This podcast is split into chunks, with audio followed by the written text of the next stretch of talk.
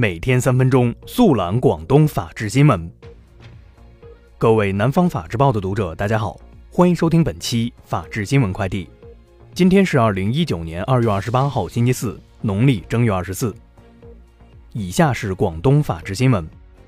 二月二十六号，广东省人民检察院党组书记、检察长林一颖会见澳门检察院检察长叶训生一行七人，双方就进一步加强两地检察机关交流合作。共同促进法治建设进行了亲切会谈。二月二十七号，广东省人大常委会法制工作委员会召开《广东省全民健身条例》草案修改稿有关问题立法论证会，专门就条例第三十一条、三十二条关于学校向社会开放体育设施的规定研究论证。在最新一期的深圳市政府公报中，《深圳市民用轻型无人机管理暂行办法》公布，三月一号起实行。对无人机的生产和销售管理、飞行管理、法律责任等作出明确要求。二月二十七号，广州市交通运输局执法部门公布一月出租车网约车违章月度黑名单，其中广州金路小汽车出租有限公司车辆以违章率百分之十八点九二高居企业营运违章率排行榜首。佛山南海盐步一名十五岁男孩从二月十七号晚起，辗转坐车两百多公里，骑行近百公里。经历了长达十天的离家之旅，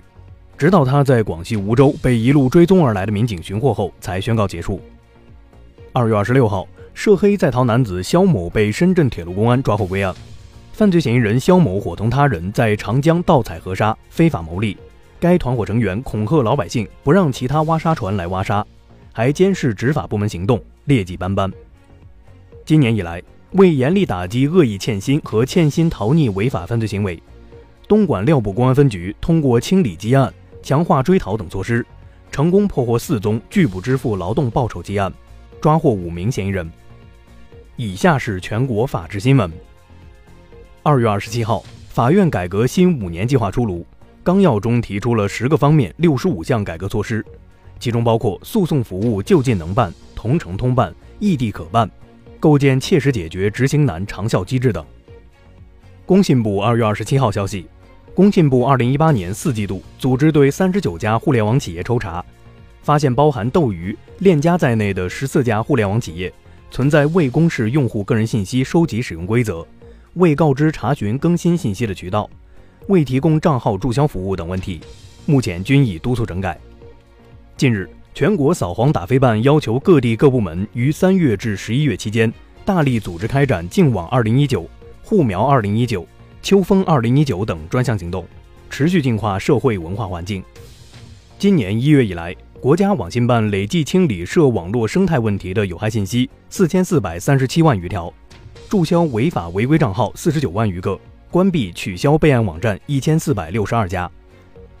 内蒙古二二三重大事故最新进展：二月二十七号，锡林郭勒盟纪委监委发布消息称。包括现任西乌珠穆沁旗政府副旗长高晓波在内的五名公职人员正接受纪律审查和监察调查。一月二十九号，陕西铜川一名五十多岁的女乘客赵某在燃气公交车内吸烟，司机劝阻时遭谩骂，随后赵某摘下围巾从后勒住司机脖子。二月二十五号，赵某被处以行政拘留十五日。滴滴司机刘振华杀害空姐李明珠案件有了新进展，日前。法院判决被告刘某军、宋某某在继承其子刘振华遗产范围内，赔偿原告李某某、董某及李明珠父母死亡赔偿金、丧葬费、交通费、住宿费、误工费等损失六十二万余元。